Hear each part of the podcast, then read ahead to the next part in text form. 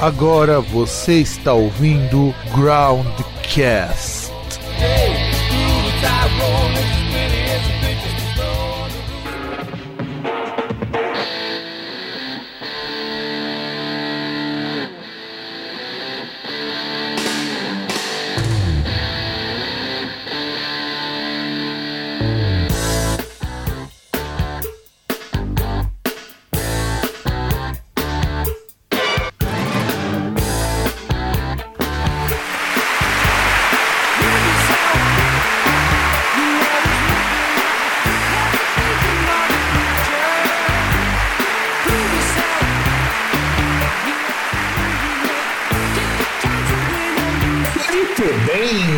bem, caros ouvintes que ainda não desistiram deste programa.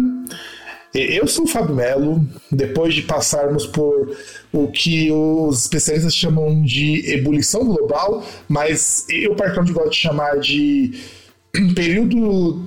Passamos da era da Air Fryer, e, e do outro lado, aquele que aproveitou esse final de semana para fazer aquilo que todo cidadão correto deveria fazer, que é se embebedar um pouco, o César.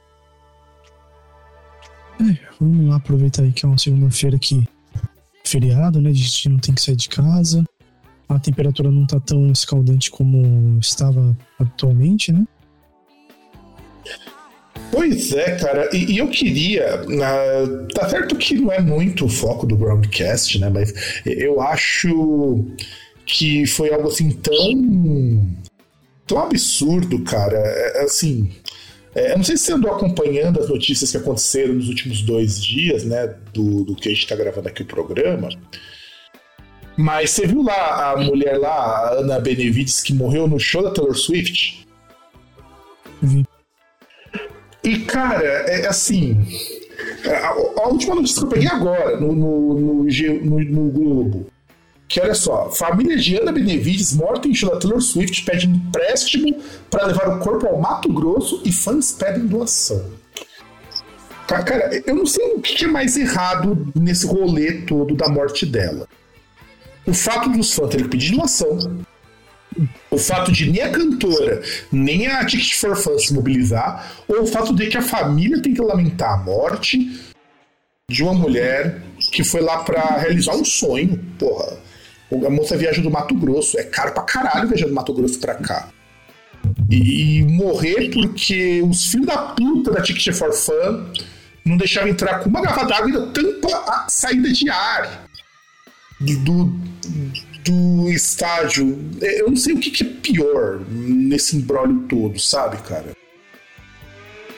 Ah, cara, é, é ridículo. É, o, o modo como como quem. É, é, é, incrível que, tipo, parece que quem compra ingresso para show, é, eles fazem favor, tá ligado? Porque o, o, cara ele não pode levar uma garrafinha de água porque eles têm que vender água lá a um preço absurdo, né? Tipo, porra, a água tinha que ser um negócio, sei lá, tinha que ter um, um bebedouro, alguma coisa lá pra pessoa beber, não tem que vender água, sabe? É, é um bagulho absurdo, tipo. E o pior é que a, ainda teve aquele negócio, né? Porque a menina morreu num dia. Aí no outro dia tava fazendo calor também. Só que, tipo, quando chega quase na hora do show lá, quando já tava esfriando, aí adia um show pra hoje, né?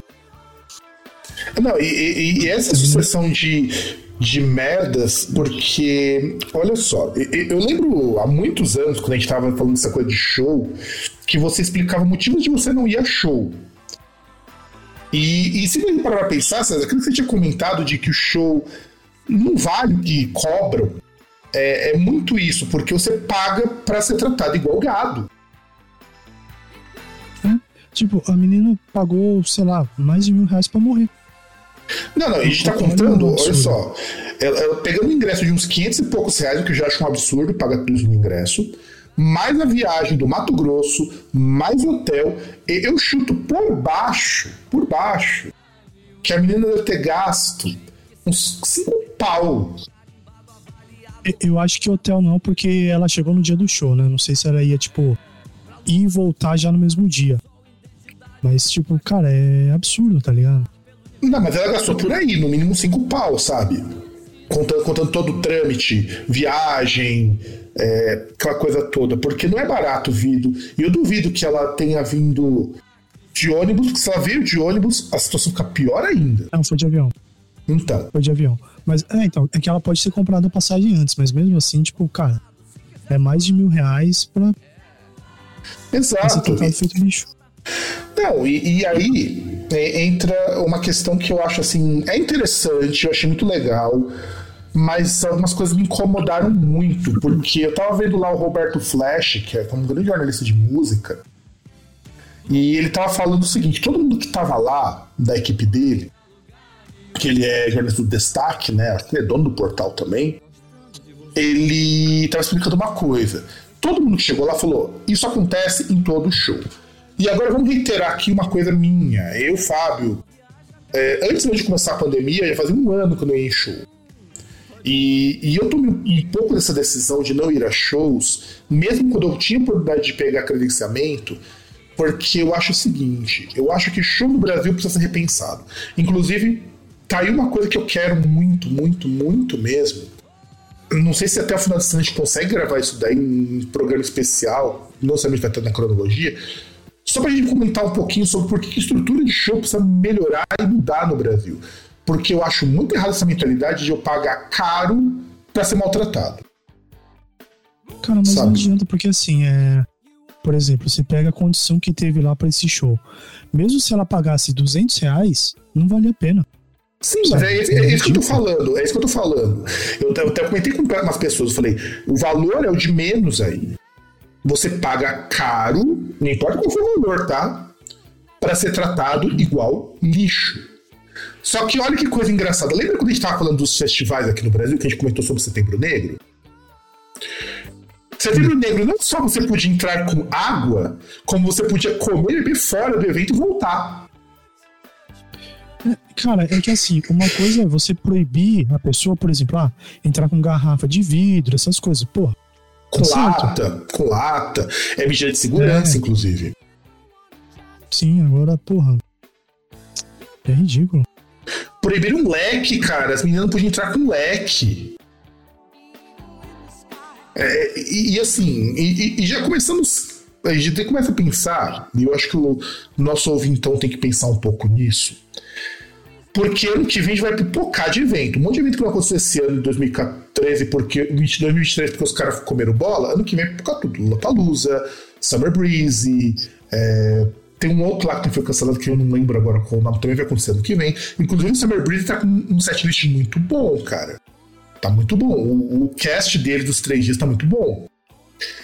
E falaram que ano passado foi de boa, uma boa estrutura e tal. Mas, no geral, cara, eu vou dizer, 90% dos shows no Brasil, você paga caro para ser maltratado.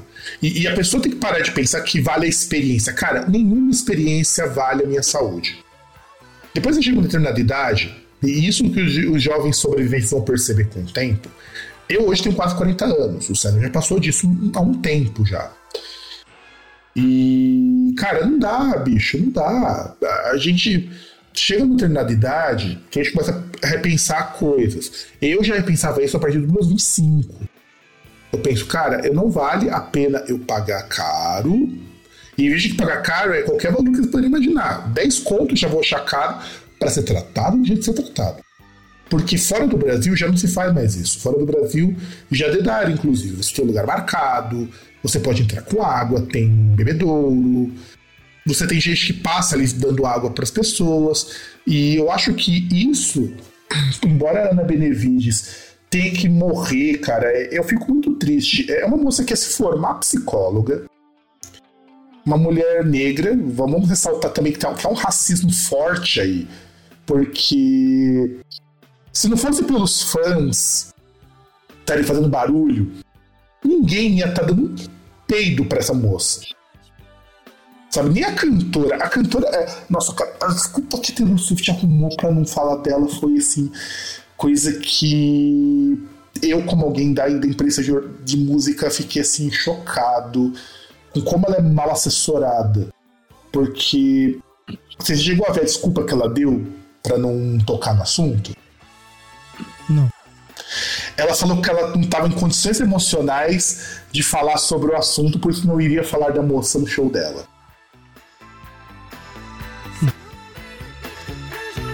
Bicha, tem 33 anos, caralho. Como uma mulher de 33 anos não consegue lidar com isso, pô? Sabe? Não faz sentido. Ah, um amigo meu até compartilhou uma notícia. Lembra quando teve aquele. Eu não lembro qual foi o país, mas eu lembro da notícia. Quando caiu um palco do show da Madonna em cima das pessoas. Hum. O, o, evento eu lembro que eu vi passando no Jornal Nacional isso. A Madonna foi pessoalmente conferir se as pessoas estavam bem. Cara, a Madonna é aquela pessoa que se você conseguir tocar nela, você tem que dar graças a Deus, que ninguém chega nem perto dela. Ela foi lá ver se as pessoas estavam bem. O que, que ela podia ter feito? Mas isso mostra também muito pensamento de, do, de gente que veio do country, né? Afinal de contas, para quem não sabe, a Taylor Swift era cantora de country. Num lugar. Ela era cantora de country, ela tinha dinheiro pra caralho, a família investiu uma puta de uma grana. E é uma pessoa extremamente individualista. Dá pra perceber que para ela o que importa é o show, é o espetáculo e o que se foda. Os fãs começaram a perceber isso agora. Porque eu fiquei horrorizado. Nenhuma cantora de pop que eu conheça fez o que ela fez. Pô, se for, eu fiquei pensando, se fosse a Lady Gaga, cara, Lady Gaga jogava, jogou bola pessoal na favela, pô. Que outra pessoa também que é intocável. Sabe, é, ela veio ela foi jogar bola com, com o pessoal na favela e foi tomar cerveja no boteco, pô. E ela teria feito diferente. E aí, assim, não que a Taylor Swift tivesse uma responsabilidade pela péssima organização da Ticket for Fun. Não é isso. Mas, mas olha só. Uma pessoa que tem uma fortuna base em, em 5,1 bilhão, uma produtora que 89% do lucro desse ano foram só com os shows da Taylor Swift, então, ou seja, doou dois grupos com dinheiro.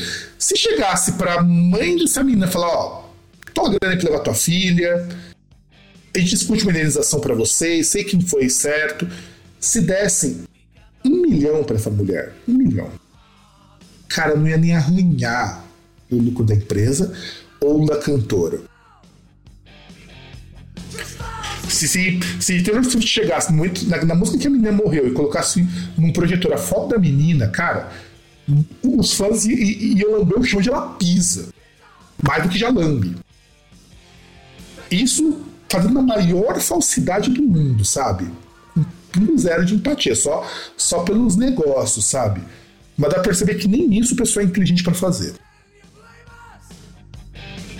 É que não tá nem aí, né, na verdade. Esse, essa é a questão, né?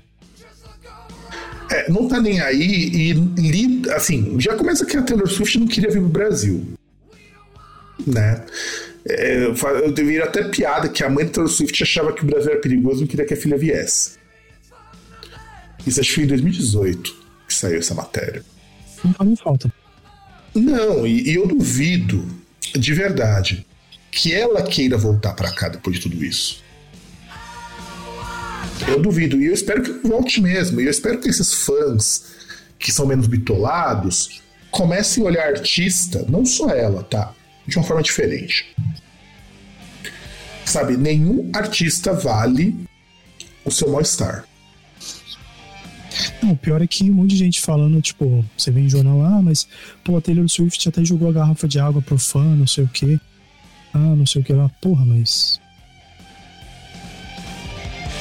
Bicho, eram 60 mil pessoas, cara. Sabe, 60 mil pessoas. Ela vai jogar por no máximo umas mil que vão estar lá na frente. Hum, jogou pra uma. Não, As ela, pessoas no máximo. Né? Mostrou, na verdade, ela pegou um fardo, desse fardo que vem em pellet, sabe, de água e começou a distribuir. A equipe dela começou a distribuir lá, no pessoal que tava na frente. Mas tudo bem. Mas o pessoal do fundo, onde tá mais calor. Aí a gente chega no pessoal de for fã. Não queria deixar entrar com comida, com bebida, o que já é errado. O, o Dr. Frank é muito famoso nesse negócio de começar a popularizar a, a parte jurídica, né? Ele gravou um vídeo na hora. E dá pra perceber que ele tava meio putaço do que aconteceu, porque É uma coisa que ele já falou em outros vídeos, outras pessoas já falaram que você ainda é casada, você não pode obrigar. Porque eu falo assim, a Ticket for Fun, ela vende ingresso. Ela não pode obrigar a comprar comida, não é que nem restaurante. Por que eu não posso entrar com comida no restaurante? Porque o restaurante vende comida. Exato. É comida. Não faria sentido, por exemplo, entrar comida e bebida. Eu não posso entrar com uma garrafa de vinho num restaurante porque o restaurante vende bebida. Alguns Dependendo, per... pode, só que eles cobram a rolha. Eles cobram a rolha.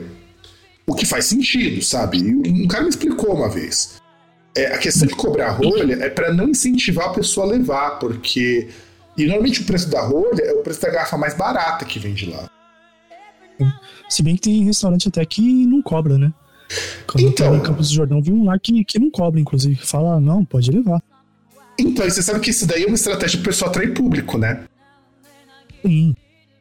É um restaurante que percebe o seguinte: deixar o cliente entrar uma vez com vinho não quer dizer que o cara vai entrar sempre. Aliás, às vezes pode ser que o cara volte mais vezes, né? É, exato. Porque um vinho, porque assim, é, quer trazer aquele vinho, porque aquele vinho é especial, é um vinho caro, um vinho que não vende em lugar nenhum. Sei lá, o cara quer trazer um vinho de desconto. Sim. Sabe? E aí o cara vai voltar, claro que vai voltar. E vai pedir outra. E às vezes o cara bebe o vinho dele, mas pede outra coisa. Eu gosto muito, ó, é que aqui no Brasil não pegou esse esquema, mas eu gosto muito como que é o esquema da Espanha. Casa de tapas. Você não compra comida, você só compra a, a garrafa de vinho. E a comida é até se acabar a garrafa. Então você pode comer, comer muito. Assim, claro, não vão cobrar barato a garrafa. Acho que vão cobrar uns 60, 70 euros uma garrafa de vinho cara. O que é ok, é o preço médio que você pagaria mesmo. Mas tem comida à vontade até você acabar aquela garrafa. E normalmente quem vai numa casa de tapas vai em duas, três pessoas, pede umas duas garrafas de vinho e, e manda ver, cara. Manda ver. Eu acho, eu acho super justo isso. E, e, aí, beleza, você não pode. Inclusive, uma moça falou que uma das grandes dificuldades que ela tem em casa de show aqui em São Paulo, aproveito para comentar, é que ela é diabética. Então ela tem que levar a própria comida, porque é diabetes tipo 1, ainda por cima. Não é o tipo 2 que de vez em quando o organismo dela não está piada. Tipo, o corpo dela não produz insulina de jeito nenhum. Ela tem que fazer controle glicêmico a cada 6 horas. É, e ela leva para comida porque se ela estiver comendo no lugar, ela não sabe se o lugar preparou com mais sal, com mais açúcar. E falou, tem, a alimentação dela é bem é controlada que é mais ou menos a mesma preocupação que tem, por exemplo, a pessoa que é vegetariana, só que ao contrário dela, a pessoa não, não vai é por é uma escolha filosófica, não é a pessoa não vai morrer por isso, mas é uma coisa assim, que você não sabe o que, a pessoa tá fazendo, né? Exato. Só que celíaca, celíaca, celíaca, celíaca intolerante à lactose, gente, é pior ainda. Porque. Mas se tiver intolerância a glúten, né, cara? Que é o celíaco, que é o celíaco. O, a questão é que assim, o Walter estava explicando, o Walter é um amigo, grande amigo nosso, ele é intolerante à lactose. Parece bobagem, porque pensa, ah, só não come iogurte, não toma leite, mas cara, muita coisa leva lactose. E qualquer resíduo ali, no mínimo que seja, já, já inflama, né, cara? já inflama, já causa um monte de problema. Então, ele também é uma pessoa que não consegue comer qualquer coisa nos eventos que ele vai. E é isso que eu acho que é um grande problema. Mas aí, beleza.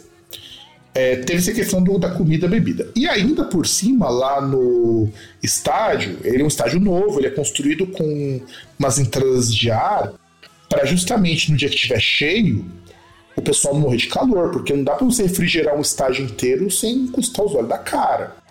É caro, a refrigeração é caríssima. Até porque ele não é coberto. Exato, ele não é coberto.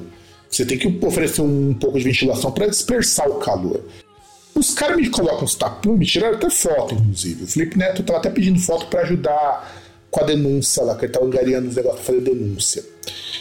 E por que os caras tamparam, colocaram tapume ali? Porque eles não queriam que vazasse o som para quem estivesse lado de fora. É foda. E aí eu tava avisando pros meus amigos. Eu acho que é importante avisar pro ouvinte também. Não sei quando que esse podcast vai ao ar, mas a Ticket for Fun é a mesma que produz o Show de Rebeldes e o Primavera Sound. Eu, se Que é fosse. daqui a pouco, né? que é daqui a pouco. Eu, se fosse os meus amigos comprarem ingresso pro Primavera Sound, eu venderia ou eu pediria estorno, cara. Eu não arriscaria minha saúde pra ir num, evento desse que pode dar merda. O Primavera Sound, acho que a única vantagem aí, vantagem entre aspas, é porque, se eu não me engano, ele vai ser no Interlagos, né? Sim. Mas pode acontecer, mas o problema aconteceu com o Lola, que também foi em Interlagos pela Ticket for Fun. Você não ter banheiro suficiente, não ter ilha de hidratação suficiente. Sim. Que foi acontecendo no Lola, que a gente até comentou no programa também. E, e um problema, problema que pode acontecer também, ao contrário, é que assim, se. Se, por exemplo, em vez de fizer calor, for um dia de chuva, os caras vão sair de lá sem sapato, né? Porque, meu, faz uma, um lamaçal lá que é, é ridículo, né? Que foi que aconteceu, se eu não me engano, no segundo Lola do Lamaçal, que foi aquela que choveu bastante em abril. Em, em outros, em outros shows teve a mesma coisa. Você chegar, os caras fazerem um negócio sem vergonha com os tapumes lá e não. E ainda assim as pessoas não conseguirem passar lá e sair cheio de lama. Sai cheia de lama, é um lugar que não é de fácil acesso para condução. É, apesar que agora tem a estação de trem que é relativamente perto, mas ainda assim é complicado, né? É relativamente perto, mas é uma caminhada boa até lá. Sim, acho que é um quilômetro e meio por aí. Uma caminhada boa, uns 25 minutos quase de caminhada. Mas é é complicado, cara. Eu acho super complicado esse tipo de coisa. E fica aqui a nossa solidariedade à moça que foi para realizar um sonho e morreu por ingerência de muita gente. Enquanto aquele corno do, do, do Tigre de Forfã tava em Veneza caminha, num barco. Um, um outro ponto que eu queria comentar também, que é do. Que aí tem a ver também, mas aí é já do nosso maravilhoso governo do- de São Paulo, que foram as arrações que teve no show do RBD, na saída. Ah, que não tinha sim. policiamento. E não por acaso, outro show da Ticket for Funk, né? Sim. Apesar que nesse caso a culpa é do governo do estado, né? Porque, porra, se você vai ter um, um, um local assim, você vai ter, porra, várias pessoas, pelo amor de Deus, né, cara? Você tem que ter segurança, né? Tem que ter o, polícia ali. Inclusive, toda vez que tem evento, o pessoal da polícia faz plantão nas portas desses lugares. Sim. Aí eu não sei. renda. Então, e aí eu não sei se isso foi ingerência do Estado, que eu acho muito provável, porque sendo o Tarcísio, ou se foi porque a Tickets for Fuck não pediu policiamento. Porque tem que pedir. Ah, mas eu acho que deve ter sido. Cara, tem muito. Porra, é. Porque assim, se não tivesse pedido, seria o primeiro argumento. Primeira coisa que teriam falado, ah, mas não pediram reforço de policiamento, por isso não teve. E ninguém falou nada. Então, Porque eu teve muito que. Não, sim, eu também acho. Teve até o The Town, cara. O The Town, até as linhas de ônibus foram alteradas para poder passar perto do The Town. Sim. E um show como o do RBD, que foi maior que o The Town. Então, é, eu, eu acho muito provável que seja com o Tarcísio, porque a gente tá na merda com esse cara. Vão ser agora três anos de, de muito dedo no cu e gritaria e tentar sobreviver a isso. Estamos experimentando aí uns 15% daquilo que a Argentina vai ter com o Milley. É, exatamente. E bom, vamos falar hoje de um ano que é muito, um ano muito bacana, embora em termos de lançamento eu não acho tão, tão bom assim. Que é o ano de 1983, pra gente poder encerrar 2023 sem sem pular 1983. Inclusive, César, o nosso ouvinte, o César de Mello, ele também é um, um nascido em 83. Olha só. Fez 40 anos recentemente. É, não é tão bom quanto nascido em 82, mas, né, a gente reconhece. Exatamente. Mas assim, ele, ele é um ano mais novo que você e um ano mais velho do que eu. Sim. Pra você ver que o velho, que o César é o nosso querido idoso. É, idoso com vontade de ser, tipo, é, passado, né? Porque, puta que pariu. Pois é, pois é. É, então, assim, 83 eu acho que é uma. Aliás, os anos 80 no geral, eu acho que é uma época muito peculiar. A gente ficou comeu bola naquele, naquele ano que a gente fez o, o geralzão dos anos 90, a gente devia ter feito um geralzão dos anos 80. Porque. Olha que coisa interessante. Anos 80, só para fazer um preâmbulo aqui, antes de comentar dos fatos históricos, foi um ano de transformação no mundo todo. É assim, tava no meio da Guerra Fria, rumando para o fim dela, né? Então, muita coisa estava mudando no mundo. Os meios de comunicação começaram a ficar muito rápidos. Você teve a questão do HIV ganhando força. Você tem vários países aí da América do Sul passando por regimes totalitários. É, alguns saindo de regimes totalitários nos anos 80, né? Porque o recrudescimento dessas grandes ditaduras era nos anos 60, né? Anos Sim. 60, anos 70, que foram bem difíceis. Anos 80 a coisa não estava funcionando, então eles começaram a largar a mão para para depois acontecer a é, vergonha eles... de anistiar milico aqui no Brasil, né? É que eles viram que não tinham capacidade, né? Não, todo governo neoliberal, a, a história comprova isso. São governos com péssimo gerenciamento, seja de povo, seja de crise. A gente vê na Argentina, eles, eles votaram no Milei, que é um grande exaltador da ditadura. A Argentina Sim. foi um dos primeiros países a punir militar da ditadura. Não, sabe? pô, teve cara que morreu na cadeia com 90 e tantos anos. Pois é. Na Argentina aconteceu isso. E eles votam no Milley por um problema que está sendo muito recorrente na América do Sul inteira. O fracasso de governos de esquerda, de centro-esquerda, que não conseguem fazer a economia prosperar. A gente tem muita sorte de ter um Lula no Brasil, que é um bom articulador. Porque se a gente morasse na Bolívia, morasse no Uruguai, na Argentina nós estaremos fodidos. Porque esses países vão, vão cair num período de crise e quem vai ter que dar uma segurada nesses países é a gente.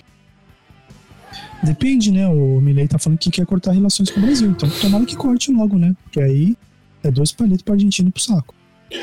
Não, é, a, o Milley já vai querer privatizar a Petrobras deles, né? Não, pô, o cara quer acabar com o Banco Central. E, e, tipo, só porque não foi. Só porque não foi aceito estagiário lá. Pois é. o problema é, se ele acabar com o Banco Central, você acabou com a economia do país. A, a nossa, a nossa, o fato de você colocar a independência do Banco Central já fudeu com o nosso,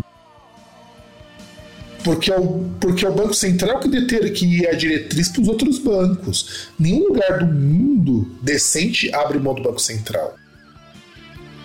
Sim. E, e, depois os caras falam, falam mal do. Não sei se foi o Panamá, qual que foi, que adotou Bitcoin como moeda oficial. Eu acho que foi, eu acho que foi o Equador. Deixa eu até pesquisar, porque não, eu não lembro. Não. Deixa eu ver, Bitcoin, moeda nacional. É El Salvador. Foi em El Salvador. E El Salvador, quando fez. Perto, tá não, sim, sim, sim, tá perto de Nicarágua. Foi o primeiro país a fazer isso e dois anos depois o país quebrou. É foda. Porque ANCAP e demais cabaços não percebem uma coisa que é muito fundamental. Sem é, um lastro, nenhum país consegue sobreviver. Bitcoin não é alternativa, você precisa de lastro. Os países que estão criando criptomoedas, como a Venezuela, o Brasil, que também está tá indo nesse caminho, todos eles têm lastro para fazer isso o Bitcoin não existe lastro. O Bitcoin é o confia. Então, é, que é a mesma coisa do. de você comprar título do governo, né? Por mais assim, ah, mas você vai comprar dívida do governo. Porra, o governo pode não te, não te pagar só se ele quebrar, né? Agora, vai vender um negócio ali que, porra, você não tem garantia, não é ele que controla, cara? Não, Bitcoin é assim. Um, o Elon Musk cagou grosso, baixa o Bitcoin. É isso, Bitcoin é isso. Não, sem contar que ele faz uns esquemas lá pra baixar preço de, de criptomoeda para comprar, né? Não, ele é, assim, como, como qualquer grande milionário, que o Elon Musk isso é mais escancarado. O que ele faz tem tanto impacto que ele usa isso para ferrar as pessoas. Então, quando ele quer subir o preço de criptomoeda que ele acabou de adquirir, ele compra um monte de uma vez. Não, nem isso. Que ele falou lá que talvez a Tesla ia aceitar a criptomoeda para comprar os carros dele. Aí, tipo, subiu pra caramba e ele vendeu. É, e depois voltou atrás. E era de brincadeira. É, tá de brinks, tá de brinks. E é isso. E é isso. Então, ele tem um poder muito grande. E o Bitcoin é pior ainda. Porque o Bitcoin ele é tão descentralizado que se acontecer, por exemplo, teve fraude num, num banco tipo a Binance. Aliás, teve um problema com o banco da Binance um tempo atrás. É, baixa moeda. Não que não aconteça isso com dólar, tá? Se der um problema no Banco Central americano. Mas é muito menos que vai baixar. Não é uma perda de. Contar uma... que aquele negócio, né? Por exemplo, se cai o dólar, todo mundo tá ferrado, não é só você. O dólar é lá pra tudo. Então, tipo assim, vai ter coisa que você vai estar tá ruim, mas vai ter coisa que vai melhorar para você. Agora, no caso do Bitcoin, não, cara. Você só se fode. É, é, esse é o jogo que você nunca ganha. E vamos lá. O que aconteceu nesse ano de 83? Vamos lá, fiz uma lista de eventos que vão de janeiro até dezembro. Então, no dia 1 de janeiro, começou a migração da ARPANET para o TCP/IP. E é quando a gente pode dizer que surge a internet. César, você que é da parte de informática e acho que está mais antenado ou lembra mais desse sistema do que eu. Explica para o nosso ouvinte o que é a ARPANET e o TCP/IP. Cara, a ARPANET era o começo da, da internet, né? Que na verdade você tinha ligação direto entre centros de pesquisa e tal, né? Então era um negócio bem. bem precário, assim, né? Pode-se dizer, né? E aí com o TCP/IP a gente tem o que é o, a base da internet atual, né? Que você tem sistema de endereçamento, né? Em que você tem diferença, por exemplo, o que é o endereço de IP dos Estados Unidos, da Rússia, do Brasil, o que é o endereço de IP interno que você usa no seu computador, que o seu roteador atribui lá para os dispositivos que você coloca, o que é o endereço de IP externo, que é aquele que é, você aparece na internet, né? Que inclusive, é, é, é, como você chega no site do Groundcast, que inclusive não é hospedado no Brasil, é hospedado nos Estados Unidos que é mais barato. É, é só, e às vezes porque ele é mais lerdo às vezes pra gente, mas é um site hospedado fora do Brasil. Da maneira que vocês conseguem acessar o Spotify, independe do lugar que você faz, e também para estipular que o computador você não tem que se conectar diretamente o tempo todo com, com um grande computador para poder funcionar. Você pode fazer por nós, por etapas. Então Sim. é. O, o TCP/IP isso é uma grande vantagem. O ARPANET seria hoje, eu acho que malemar de poder comparar com aquelas comunicações internas que a gente tem de empresa, sabe? É, uma intranet, uma VPN, um negócio assim, né? Sim, uma intranet vamos dizer assim, mais rudimentar também, porque o ARPANET era muito bosta, cara. Não, mas é o princípio, né? Não tinha como também. E até porque, assim, você não tinha preocupação, por exemplo, de segurança, né? De ah, alguém vai invadir. Porra, ninguém. Não existe computador em casa. O, é. o PC, o personal computer, ainda era, um, era uma coisa distante, né? Não, o PC, PC em si já existia. Inclusive, meu tio comprou um computador dois anos depois disso daí. Mas não existiu o conceito de você ter um computador em casa.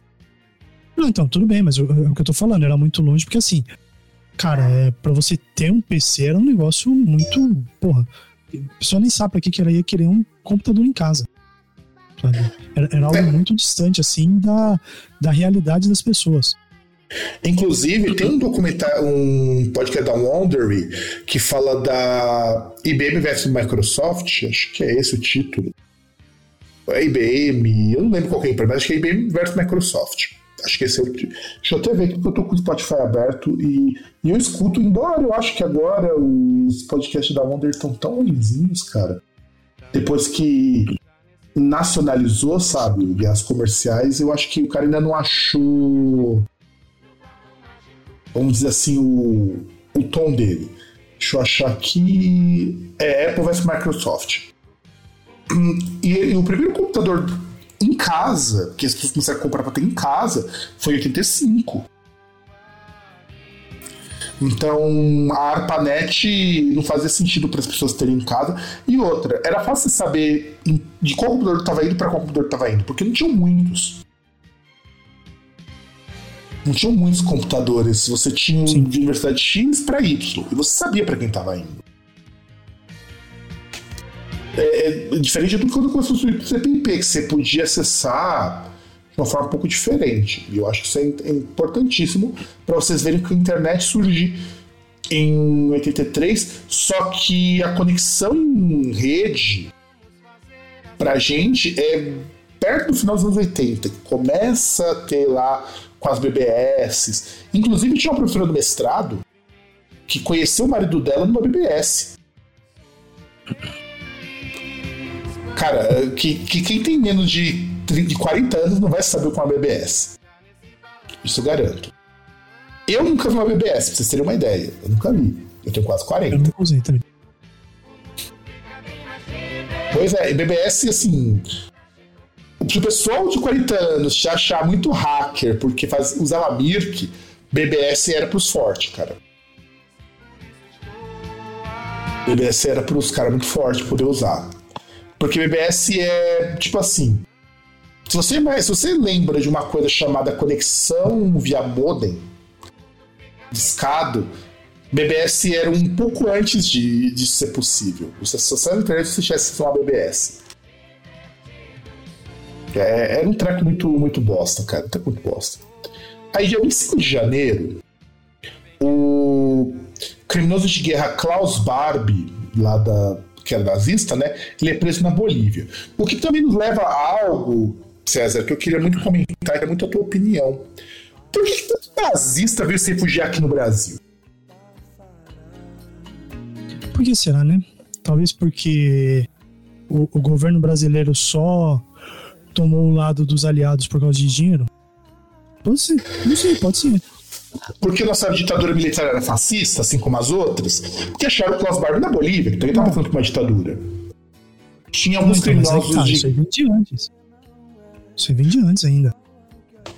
Alguns criminosos de guerra foram parar na Argentina, muitos, aliás, foram parar na Argentina. O, o Mengele morreu aqui no litoral de São Paulo? Pois é, o Mengele. Mengele morreu no Rio de Janeiro. Não foi de São Paulo, não, morreu no Rio de Janeiro. O Mengele. Que foi em São Paulo, viu recentemente, mas enfim, morreu aqui no Brasil. Pois é. Pois é, e ninguém desconfiava que o Mengele era aquele monstro horroroso que, entre outras coisas, achava que era legal pegar gêmeos e costurá-los para ver no que, que dava. Criar artificial pegar e, tipo, fazer injeção no, nos olhos da pessoa, assim, da íris, para tentar ver se ela continuava enxergando tal, injetar algumas coisas lá, né? Ou então, tem, tem, assim, eu não gosto muito de descrever porque eu já li algumas das práticas do Mengele, não, à toa que o Slayer muito sabiamente chamou do Anjo da Morte, porque, cara, são coisas que eu acho que só israelense sionista faria igual. Só isso. Ele mostrou assim que compaixão é para os fracos. O, é. o Iras é lançado também em Vandenberg, que é a primeira pesquisa sobre o infravermelho no céu a partir do espaço. E o IRAS ele é importante porque é a primeira tentativa de mapear o fora do planeta Terra, entender como que funcionava por mapeamento por onda infravermelha. Porque uma coisa que muita gente talvez não saiba é muito difícil você conseguir enxergar alguma coisa no espaço sideral porque você não tem luz. A, a luz ela é muito fraca, é, é um grande, uma grande massa de escuridão. Então você tem que se guiar por outras coisas. Fevereiro. 6 de fevereiro foi a acusação do Klaus Barbie. Ou seja, foi preso em janeiro, fevereiro já estava acusado formalmente por ser um grande idiota. Inclusive, Klaus Barbie. Aliás, você vai perceber que só, só a nata do lixo nazista veio para a América do Sul, né? Mengele, Klaus Barbie. Klaus Barbie também era um oficial assim. bem desprezível. O Klaus Barbie. Que aliás é muito irônico, o cara se chama Klaus Barbie, inclusive rolo, teve um rolo naquela boneca Barbie por causa do nome dele. Nossa. Mas Barbie, Barbie é o nome dele mesmo, não é diminutivo de Barbara, como é do, da Barbie. E aí, dia 18 de fevereiro, o Bolívar venezuelano é desvalorizado, não me diga. E são estabelecidos com. É, controle de câmbio evento agora é referido com Black Friday. Tem uma relação com Black Friday que a gente conhece aqui, que inclusive agora está feita. Ah, dá pra ter, né? Porque nos dois, assim, é um negócio meio tenebroso, né? Um é fraude, no outro. também fraude, cara. Porra, o Bolívar desvalorizado, você acha que não é interferência americana aí? É. Não, não, não, é fraude lá do. acho que era o Reagan nessa época, se eu não me engano, acho que era o Reagan dos Estados Unidos. Que inclusive. É, Tava vendo um documentário Netflix sobre criminosos, né? Que é o manual do, do como ser um chefe da máfia, né? O chefão do crime. E, e, é muito legal por, quando eles passam no capítulo do Pablo Escobar, que foi o maior criminoso do mundo. Por quê? Porque o cara simplesmente peitou o Reagan. Tem um documentário, um documentário sobre ele, que é até mais longo, que saiu antes do Narcos, que explicava muito sobre o Escobar, quanto que ele é, percebeu que, que, os Estados Unidos, assim, é, é, uma coisa assim que eu acho muito foda, né? E, e nisso a, a, Venezuela controla muito bem, sei lá como.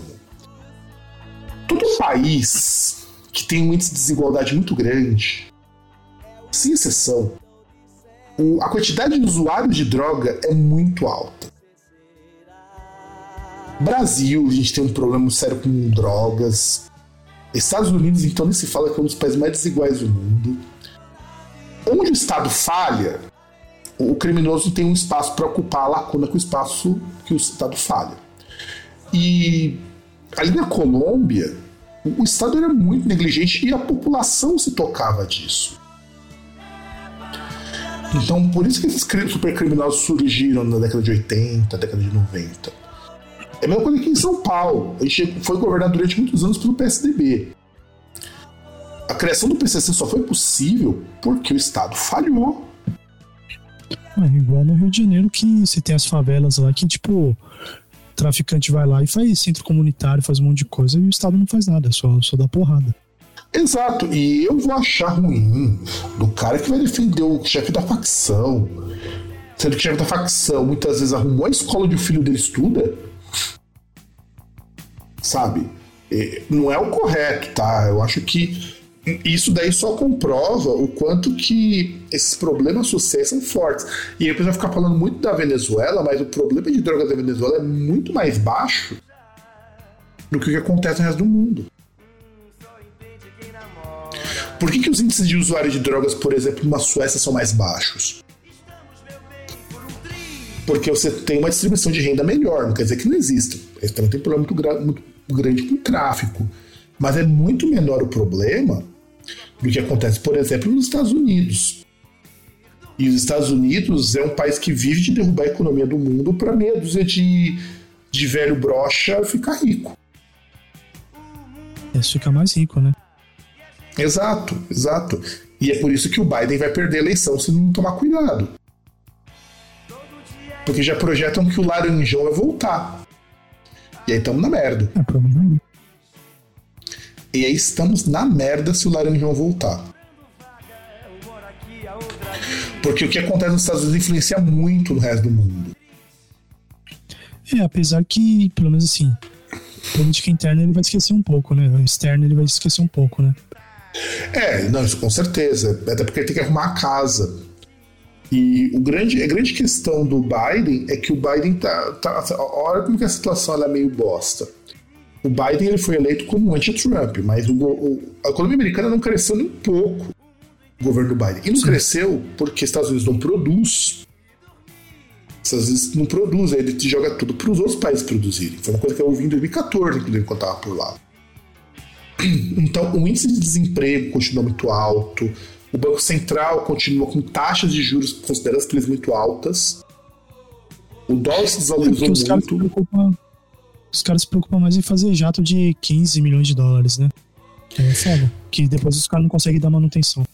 Não, e aí eles têm um rival muito, muito forte aí, que é a China. Só que a China não está preocupada com crescer 10% ao ano. Está preocupado com, primeiro, a gente tem que fazer o país funcionar. Ah, a gente vai crescer 2% esse ano, vamos só crescer 2% esse ano. Isso se chama economia planificada. Eles têm uma taxa que eles querem crescer. Porque eles conseguem controlar o resto. Estados Unidos não, Estados Unidos é só crescer, crescer, crescer, crescer, por que a gente tá nessa merda. E é insustentável, os Estados Unidos é insustentável. E a China passou todas as crises econômicas dos últimos 20 anos e a China não caiu. A China não caiu. Hoje a China já é autodependente, não depende tanto de vender coisa para fora, como era há 20 anos. E, e, e, olha só, a China tem mais direito de trabalhar que o Brasil, o trabalhador chinês recebe mais que o trabalhador brasileiro médio, e ainda assim o custo de produção da China é menor. Não, pior que os caras vendem tecnologia, né, cara? E hoje, exato. Produto de alto, de alto valor agregado, né? E hoje os caras vendem tecnologia, isso é importante. A Huawei cara, criou um 5G carro, né? melhor que o americano. Por isso foi boicotada. E sabe o que é o foda? A Huawei foi a primeira empresa no mundo a, a, a criar a tecnologia do 5G, que inclusive é usada aqui no Brasil. A Huawei, e a Huawei é uma cooperativa. Ó, um amigo meu trabalha para a Huawei lá na Bolívia, inclusive. A Huawei só não tem sede ainda no Brasil, mas na América Latina ela tem sede em tudo quanto é lugar. É uma cooperativa. Olha que coisa. Por isso que esse amigo meu trabalha lá, chega das férias, vai viajar, vai para um restaurante caro. Por quê? Porque a divisão de lucros é mais justa. Porque trabalhar para cooperativa assim é: você vai ter o seu salário, só que o que muda? Você não tem um patrão que vai encher o rabo de grana. Não que, não que a pessoa que fundou a Huawei não seja um cara rico. Mas, mas olha que coisa interessante: o cara consegue ser rico e ainda dá uma boa divisão de lucro para os funcionários. É, porque é aquele negócio, né? Tem que ter a divisão entre as pessoas que deram resultado, né? É, essa é a lógica da cooperativa, né? O resultado é dividido entre as pessoas. Né? De acordo com a parte que compete no trabalho, né? Então, a Huawei é top. A Xiaomi vai no caminho parecido. A Xiaomi patrocina pequenas empresas para produzir para elas, para eles. Então, também show. Inclusive, eu comprei meu celular novo da Xiaomi porque o meu quebrou o botão. É, esse, olha que coisa engraçada. Eu comprei meu celular em 2018, foi quebrado em 2023. Quando eu comprava da Motorola, eu trocava ele no máximo em um ano e meio. O da Xiaomi levou 5 anos. E olha que a Motorola ainda era boa, né? Porque Samsung, se for pegar aí, porra. Exato, por isso que Samsung vive na pior Coreia. Mas vamos lá. Março. É, março de. Dia 9 de março, a impressora 3D é inventada por Chuck Hull Olha assim, meu amiguinho, impressora 3D, tecnologia maker, vocês hoje falam, nossa, que novidade, existe desde a década de 80.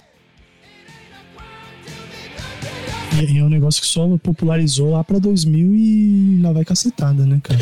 Acho que 2015 começou o boom das impressoras 3D, mas já uma Mas, caída também. Popularizou, popularizou entre aspas, né? Porque, por exemplo, eu lembro de ter visto palestras de impressora 3D na, na faculdade, né? Que aí, tipo, a, a vantagem que tinha dessa impressora, que era um pessoal do Brasil que fazia, que, tipo, você conseguia fazer as peças para sua impressora 3D, então você podia replicar, né? Cara, sabe o que é mais foda? Hoje, se eu quisesse ter uma impressora 3D, eu tinha, porque já tem impressoras a partir de mil reais. É, é, é que é ruim que não tem muita aplicação, né, velho? Esse é o problema. Eu acho que é foda você ter que comprar uma impressora 3D, porque a não ser que você vá vender coisa, ou você precise construir muita coisa, você não tem uma oferta de material e de tipo de impressão que seja vantajoso. Por exemplo. Não, o...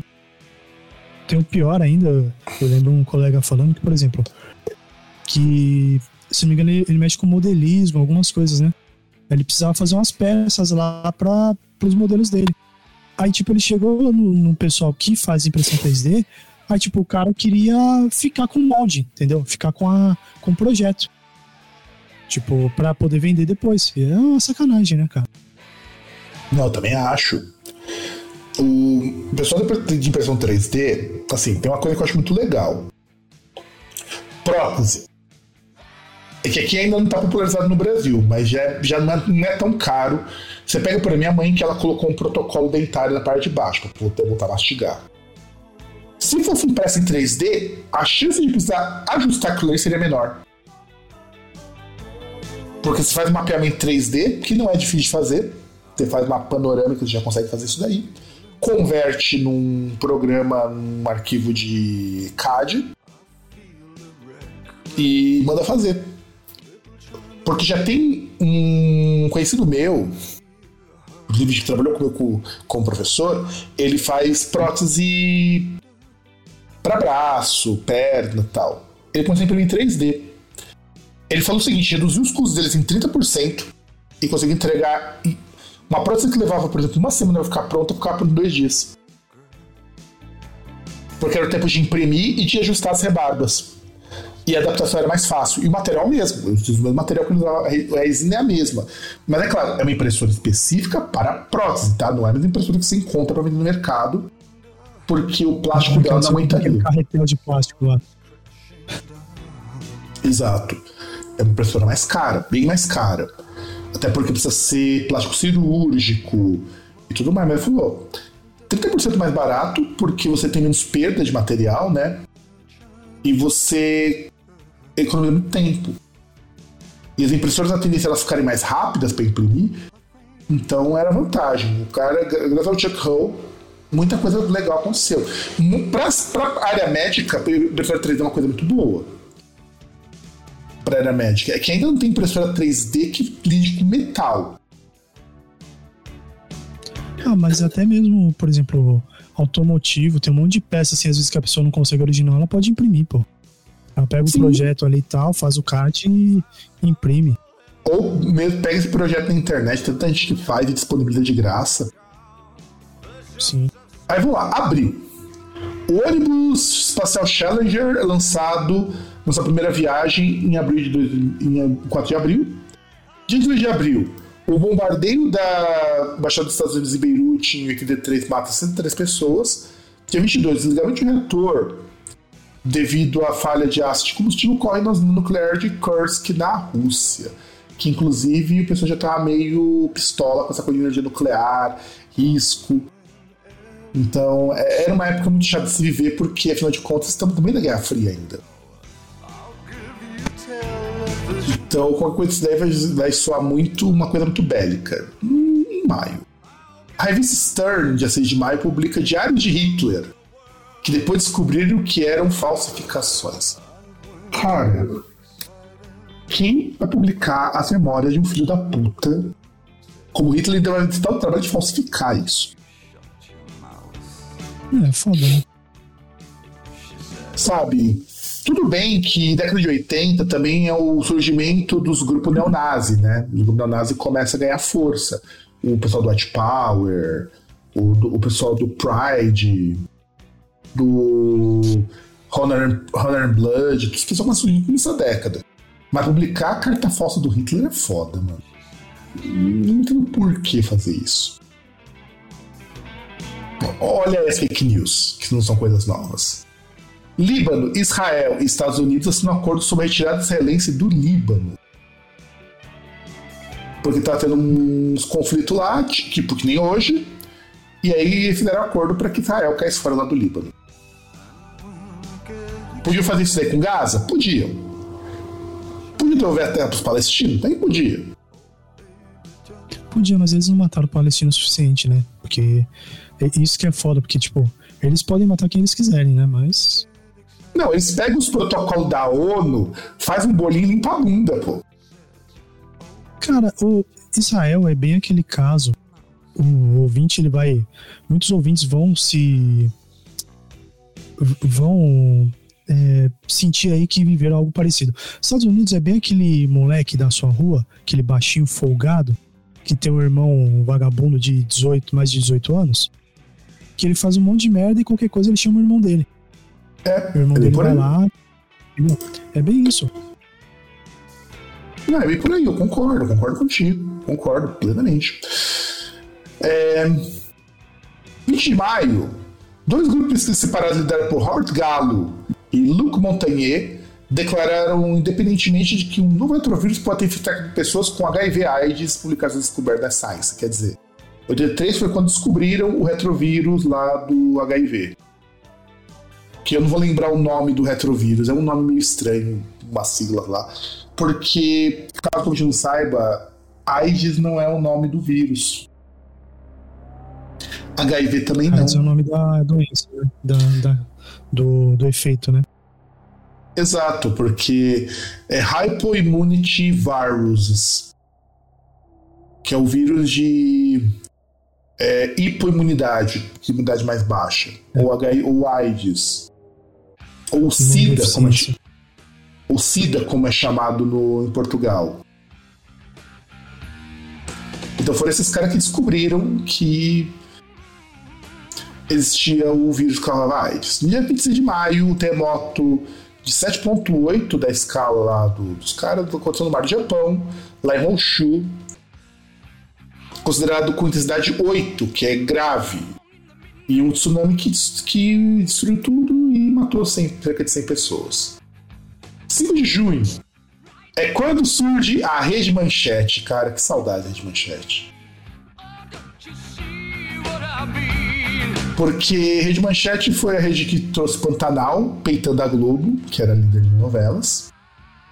Que trouxe os animes de forma mais consistente pro Brasil durante um bom tempo.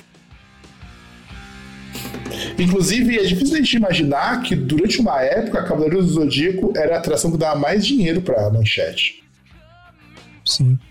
E, e trouxe também uma cena histórica que é o Celso Russomano bêbado faz- é, fazendo cobertura de baile de carnaval.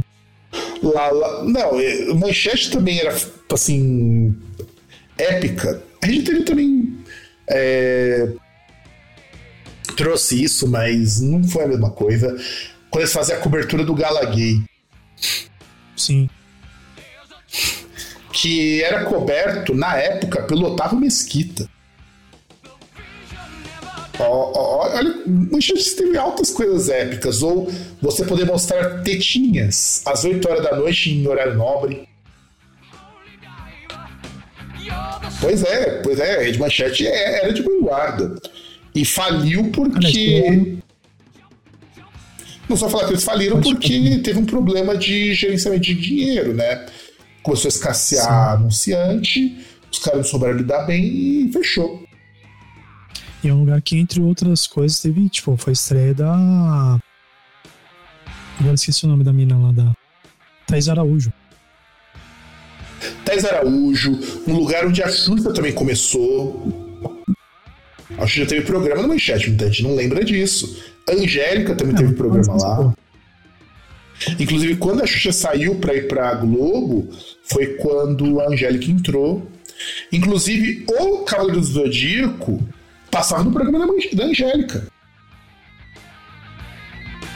Quer dizer, a primeira parte não, ele passava antes, num horário separado, depois passou, começou a passar junto com o programa da Angélica.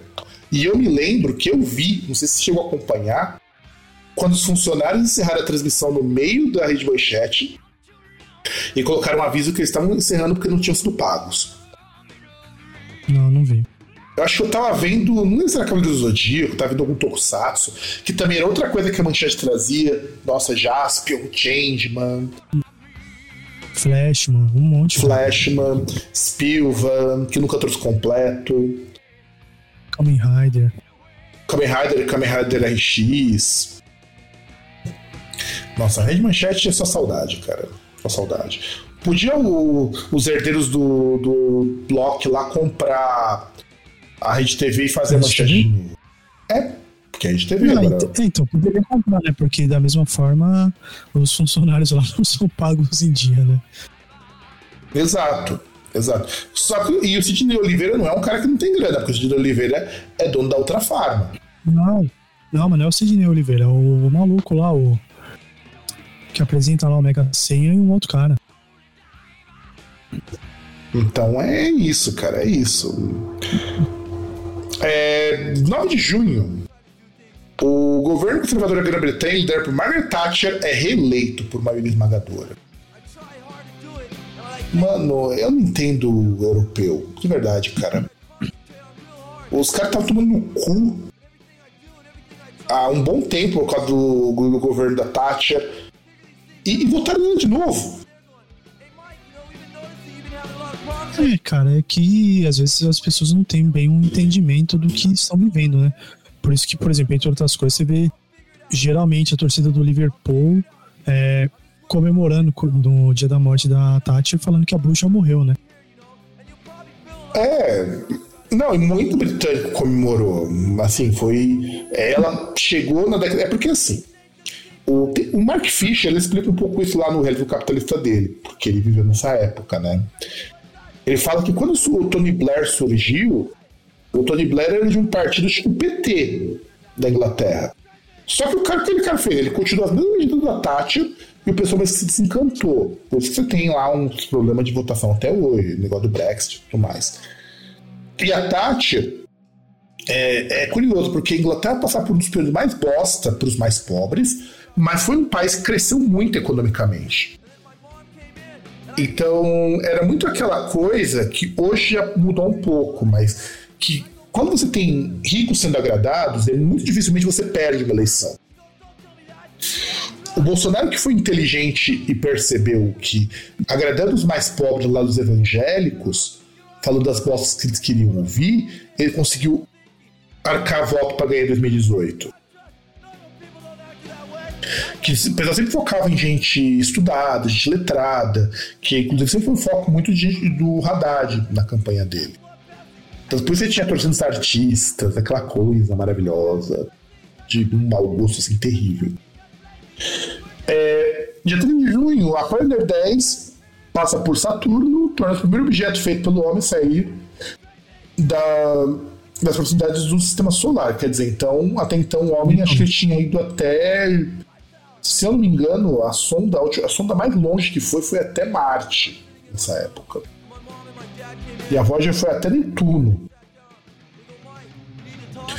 Dia 30 de junho, o primeiro telefone móvel, o Motorola Dynatec, entra no mercado.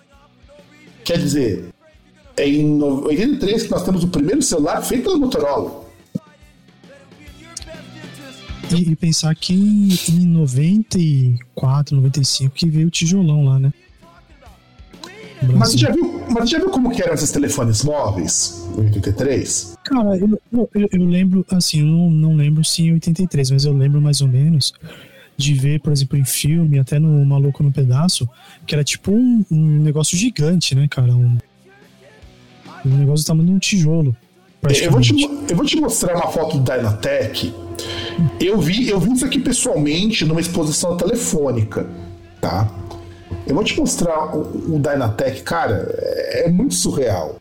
Deixa eu ver se eu, tenho, eu acho uma imagem de alguém segurando isso, pra você ter uma ideia. Tem, tem aqui um, um cara segurando o Dynatec. É, isso mesmo. É isso mesmo, que tinha, geralmente o pessoal tinha. Se vê em série nos Estados Unidos, os caras com isso aqui num carro. Opa, não, não veio a imagem Tipo o telefone aqui. do carro. Deixa eu ver se eu consigo pegar aqui a foto. E assim, o Dynatec. Ele é um celular difícil de você usar. É o primeiro celular do mundo. Olha o tamanho da antena para poder transmitir a- o sinal.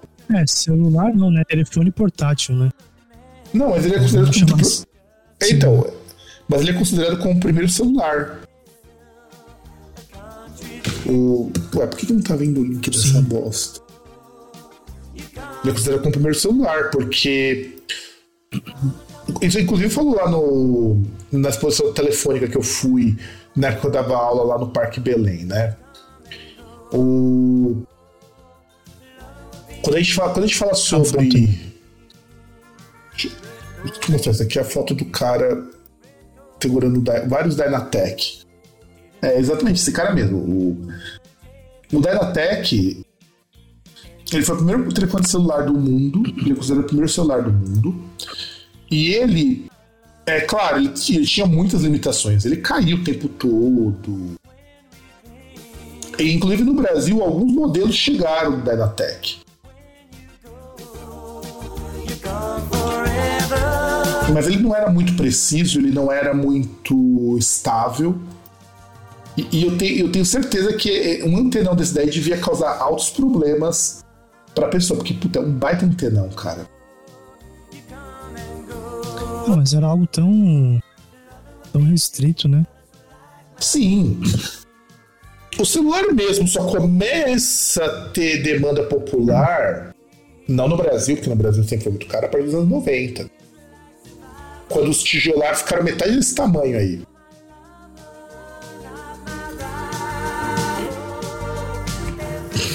E que, inclusive, os primeiros celulares foram, os primeiros celulares, inclusive, que já começaram a trabalhar com algumas tecnologias um pouco mais avançadas.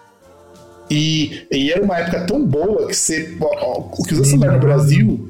Inclusive, eu tinha celular em, no começo dos anos 90, dos anos 2000, que meu pai tinha deixado lá em casa para poder falar com a gente. É, você imagina o seguinte: o celular você pagava para fazer ligação, e se a outra pessoa atendesse o celular, ela pagava para receber a ligação do celular. É, que é mais ou menos igual funciona o roaming, né? Não, mas, é, mas era muito bizarro. Tipo, se eu atendesse uma ligação de celular, eu pagava. E não foi muito tempo que mudou isso, não, tá? Antigamente as empresas não atendiam o celular justamente por isso.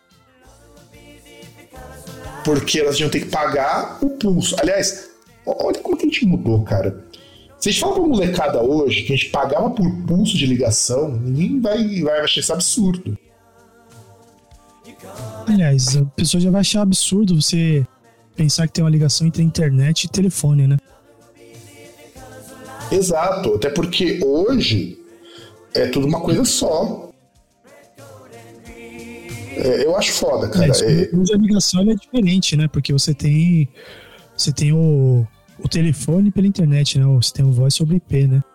Mas, tipo, você não precisa usar um em vez do outro, né? É isso, não, eu concordo, eu concordo. Mas celular, eu já tive um telefone tijolar, era do tamanho de um, sei lá, acho que é o. O meu telefone hoje tem acho que metade do tamanho, ó. Esse, esse telefone aqui tem metade do tamanho que tinha o celular que eu tinha antes. Que eu tive quando meu pai deixou lá em casa. E, e era ruim, cara. Você tinha que deixar ele carregando, porque ele descarregava rápido. Era aquele que tinha aqueles displayzinhos lá, tipo, que tinha os, as luzinhas de LED, assim, aquele segmentozinho, não era nem, é. era nem tela. É, exato. Tá, tá, tudo que eu usava aquele celular para receber mensagem de amigo meu quando a gente ia marcar RPG. Eu não tinha telefone, né? Não tinha dinheiro pra ter telefone. Então era mais moderno, porque, porra, eu lembro que em casa teve um lá que. Eu não lembro qual que era o modelo, não era o StarTAC, era um que veio antes. Que, porra, era tijolo. É, aquele ali você utilizou para rebocar tua casa, né? Porra, tijolaço, cara. Acho que é o multitac. Parece, apesar que o multitac já tinha tela, né? Sim, sim, sim. Bom, tinha uma notícia aqui, mas eu vou pular ela. Vamos direto para julho, porque julho é mais interessante. 15 de julho, no Japão, é lançado o Family Computer, mais conhecido como Famicom. E que, aliás, obrigado Nintendo por ter acreditado no videogame e ter corrigido a cagada que a Atari fez. É, apesar que podiam ter confiado bastante e ter o podiam ter hoje uma parceria com a Sony, né? Podia, mas é, a Nintendo, na verdade, faz, faz um monte de cagada até hoje. Mas se não fosse pelo Famicom... Eu acho que foi bom não ter feito, porque, porra, Nintendo, tipo de jogo é muito restrito, porque eles querem fazer um jogo que é pra família inteira. E sei lá, você não ia ter Resident Evil, sabe? Tem um monte de jogo que você não ia então, ter. Então, cara, sabe que na verdade você até ia ter. Mas é o que acontece. É, isso, isso eu acho que é legal também pra, pra gente pensar. A Sony já era uma marca fora do Japão. A Sony já tinha, inclusive, por conta de CD, por conta de Walkman, do Discman, a Sony já era uma marca fora do Japão. Só que não era uma marca de videogames, você tinha Sega e Nintendo. A é, é, muito provavelmente, se não tivesse acontecido aquele racha na época do Super Nintendo, ele teria acontecido em algum momento. Que a Sony percebesse que eles tinham potencial de fazer um videogame para vingar fora. E nós temos que lembrar que a SEGA ela dominava o mercado fora do Japão. O mercado fora do Japão era quase tudo SEGA. Só no, na Europa que você tinha um mercado meio a meio. Mesmo no Brasil. No Brasil, o sonho de todo moleque era ter um Mega Drive. Meu pai, que foi muito pilantra, me deu um SNES, o que eu agradeço muitíssimo, inclusive. Aliás, no, no Brasil você tinha representação da SEGA, né? Coisa que na, no, na Nintendo não tinha, né? Tinha, a Playtronic, mas assim, eles e nada era a mesma coisa. A, a, então, a, a Tectoy produzia evento, a Tectoy fazia propaganda em revista, a Tectoy chegou a pagar programa de videogame na TV, que durou pouquinho tempo também. Cara, a Tectoy montava, né, também, na Zona Franca. Sim, o videogame era montado no Brasil, o videogame era mais barato. Quando a Playtronic começou a trazer para o Brasil, olha como que as coisas eram uma merda. Na mudança do real pro plano real, era mais barato importar um SNES do que comprar a versão da Playtronic. Que tinha lançado aqui no Brasil em 93. Tanto que quando eu ganhei meu SNES em 94, eh, meu pai comprou importado. Comprou importado, meu manual vinha em inglês, pra vocês terem uma ideia. E e ele é porque ele custava, sei lá, acho que um SNES na época custava tipo 200 reais importado e 300 o nacional. Alguma coisa assim. Vocês podem estar achando que é muito baixo, ouvinte, mas vamos lembrar que quando o real foi implementado, o salário mínimo era 80 reais. E o real era pau a pau com dólar. Então, o salário era baixo. Ele era baixo. Aliás, até para fazer uma conta, deixa eu ver aqui rapidinho. Só, só pra. Porque é uma coisa que eu vejo até o pessoal, tipo. Acho meio mancada que vai comparar preço. Tipo, ah, mas, pô, o carro era nove. Era. Era mil reais. Agora é. Era nove mil reais. Agora ele é 90. Pô, mas também é foda, né? Por exemplo, se pegar. Sei lá, fevereiro de 2024, de 94 até Deixa eu ver. Até agora, por exemplo. Agora não. Outubro de 2023. Você falou 200 reais, né? É, 200 reais.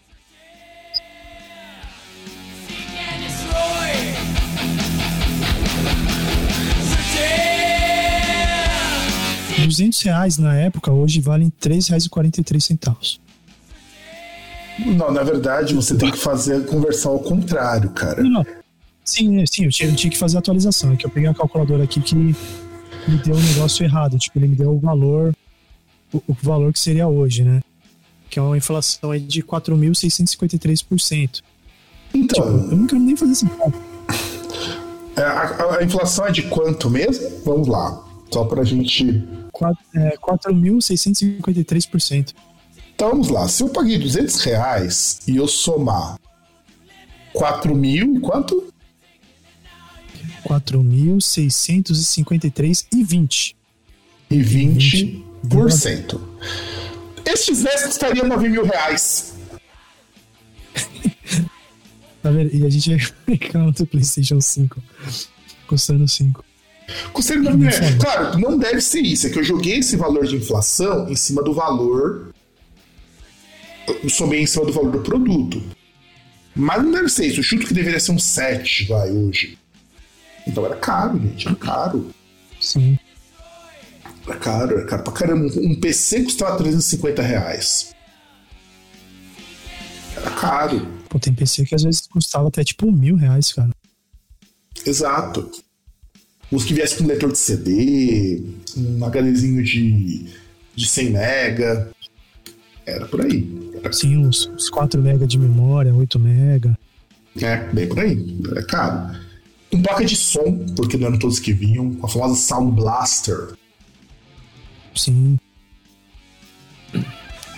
Ó, achei a calculadora aqui.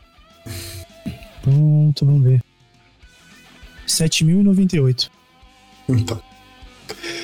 Que é o dobro do que cobram hoje no PlayStation 5.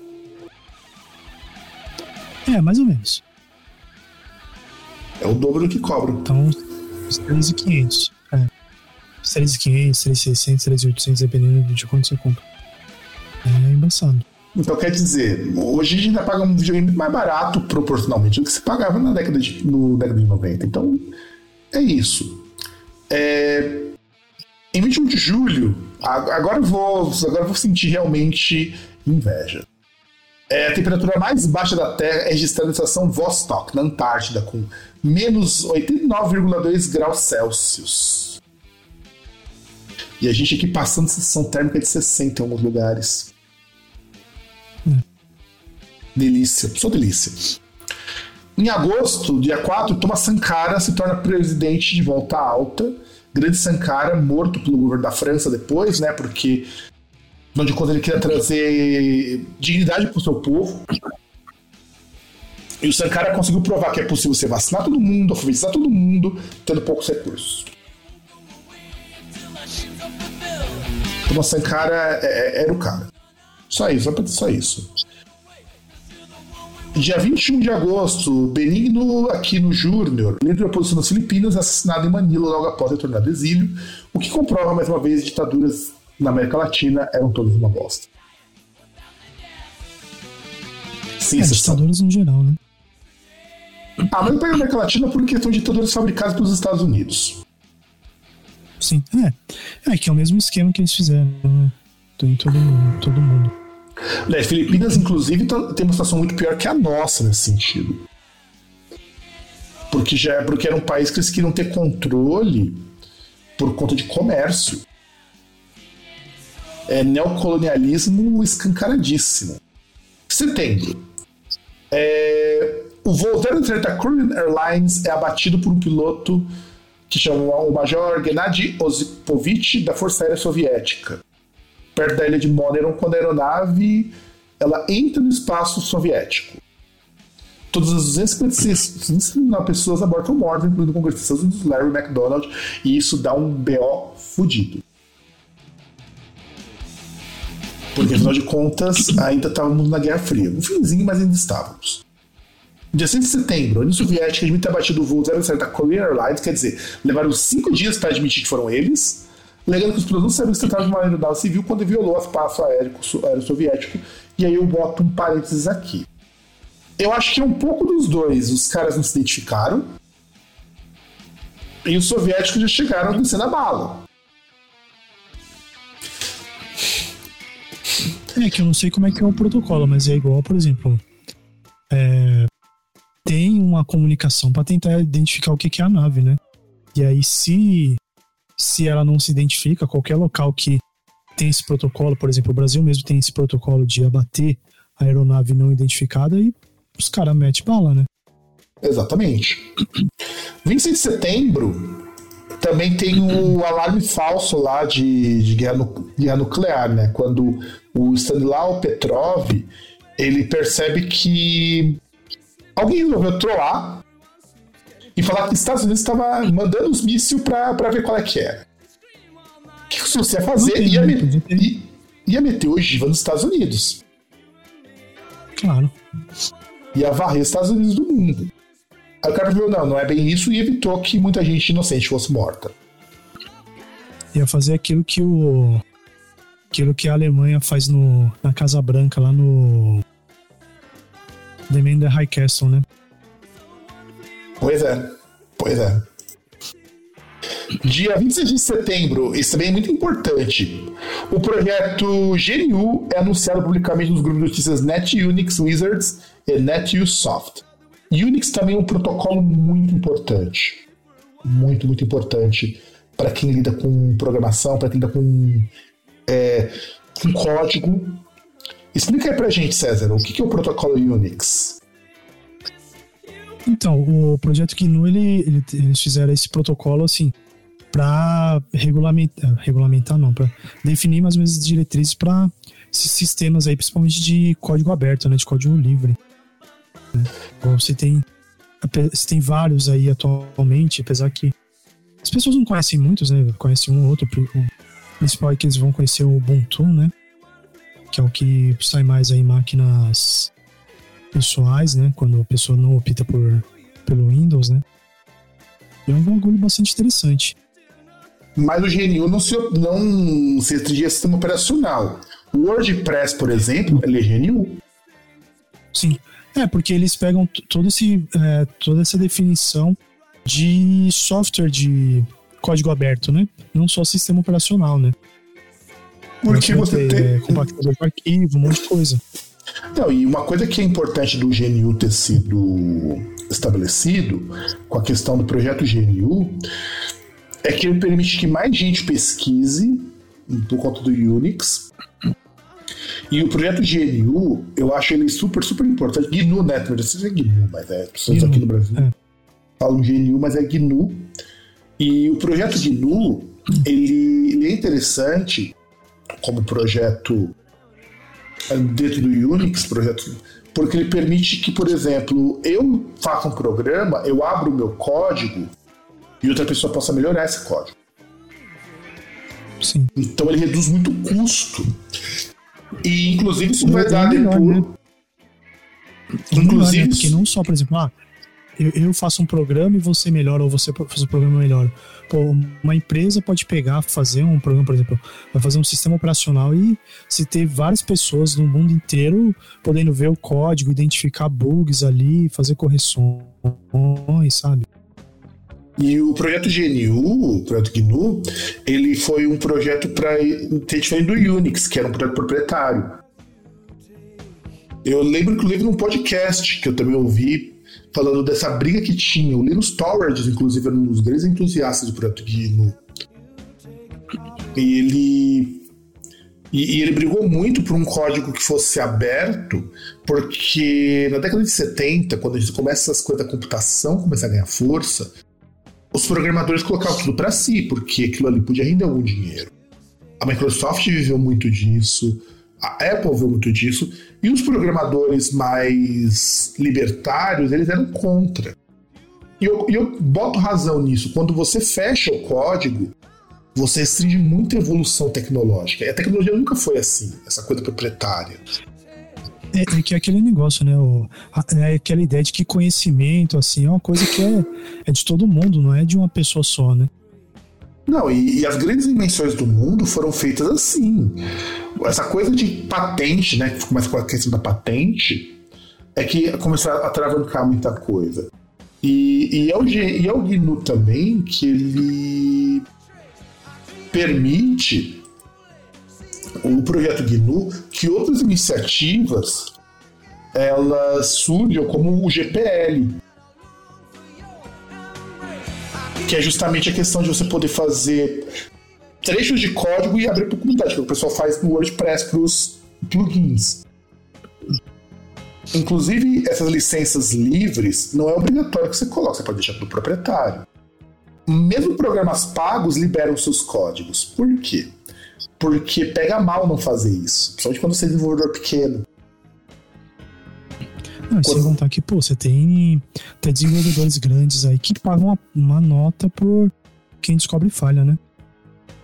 Exato. E esses projetos, tipo o Projeto GNU, o GPL, você não precisa é, pagar ninguém, porque alguém vai descobrir aquele bug e vai corrigir para você. Por quê? O cara vai fazendo uma vontade, porque o cara tem tempo disponível, viu ali, às e ele não corrige. Às, às vezes porque o cara tá aprendendo, né? É. O cara tá aprendendo, vai lá, vê, porra, deixa eu ver isso aqui, e aí consegue, né? Tipo, vai estudar ali, descobre uma falha lá e consegue corrigir. Era o que acontecia antigamente no Spotify. Por que se lançava tanto plugin pro Spotify? Porque o código era aberto. De repente eles resolveram acabar com o suporte a plugin e fechou o código. E é isso. É, outubro. Outubro, dia 4, o empresário britânico Richard Noble estabelece um novo recorde de velocidade da Terra, atingindo 633,468 milhas por hora, o que dá 1 milhão 119 1019. 1019 1019. km por hora com o Trust 2 no deserto Black Rock, em Nevada. Se eu não me engano, eu acho que isso aqui é a velocidade de som, se eu não estou enganado. É que eu acho que é quase Mach 1 isso aí, né? É, eu acho que é quase isso. Na Terra, que é, é muito difícil de você alcançar uma velocidade gigantesca na Terra. Aquela coisa de ficção científica, ou mesmo superior tipo Flash, no nossa realidade ela é impossível de acontecer. Ó, é quase 1, é 1216 km por hora.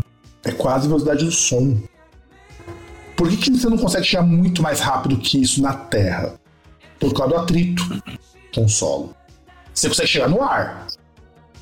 Porque o ar tem atrito do ar, que é muito menor. O do solo, você tem o atrito do solo e o desgaste do material. Se você chegasse a essa velocidade por 10 metros, você não ia ter mais solo de sapato. O sapato teria ido embora. 12 de outubro, por isso do Japão, Kakua Tanaka, é considerado culpado por receber suborno de 2 milhões de dólares da Lockheed. Então, quer dizer, no Japão, esse país super conservador do caralho, a Lockheed Martin é uma empresa que fabrica produtos aeroespacial. E o cara recebeu suborno de 2 milhões de dólares e ele pediu renúncia. E caça também.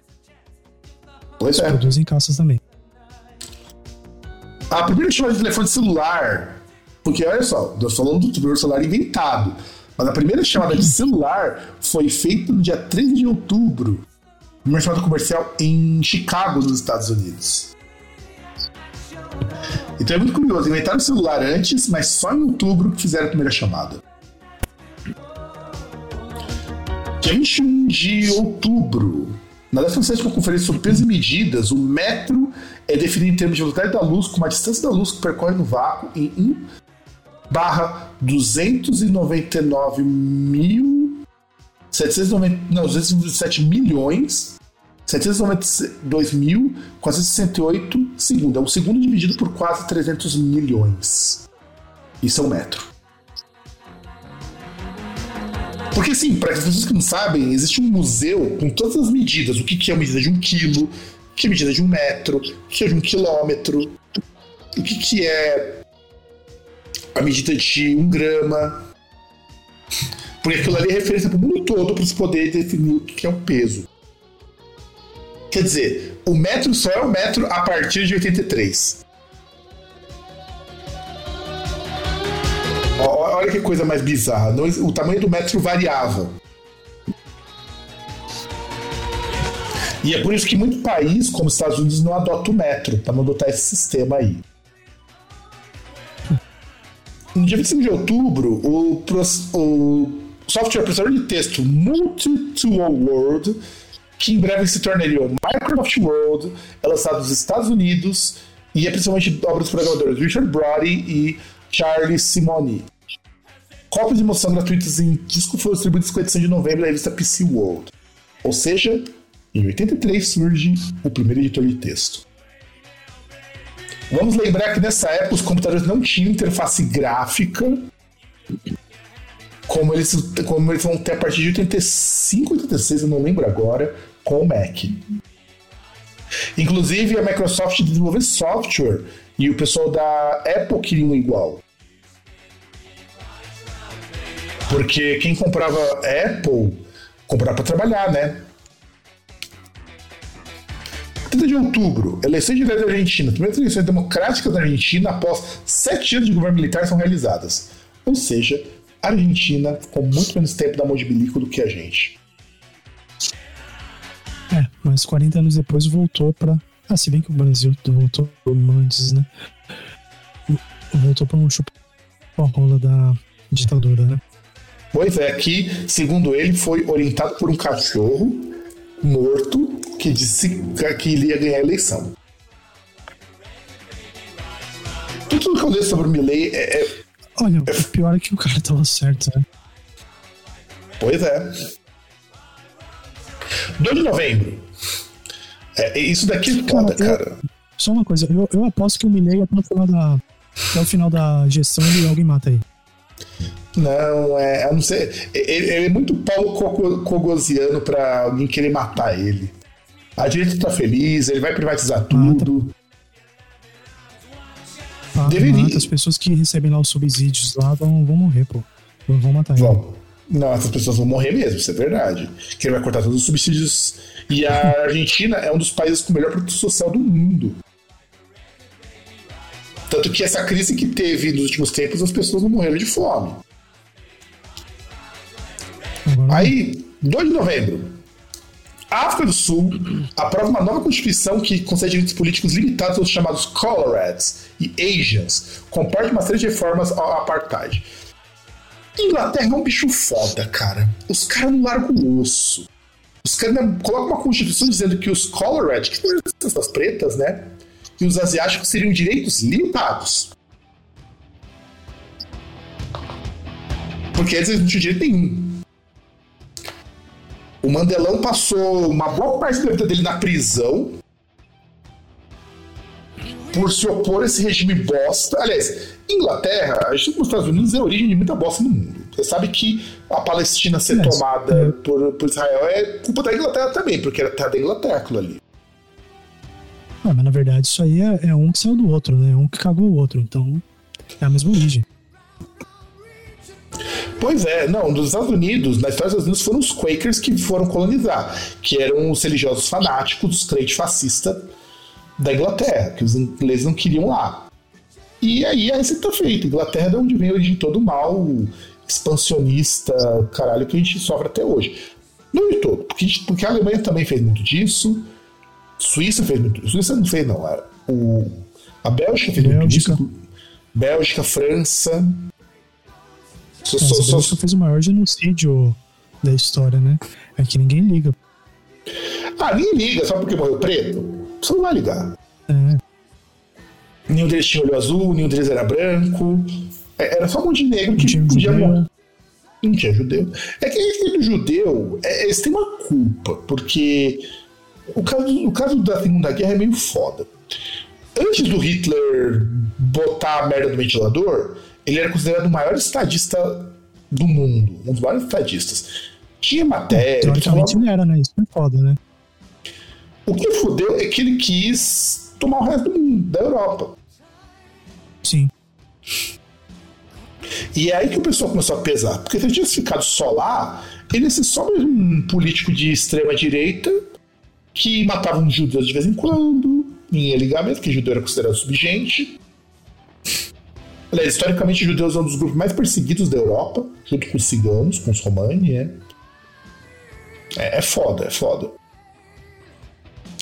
É...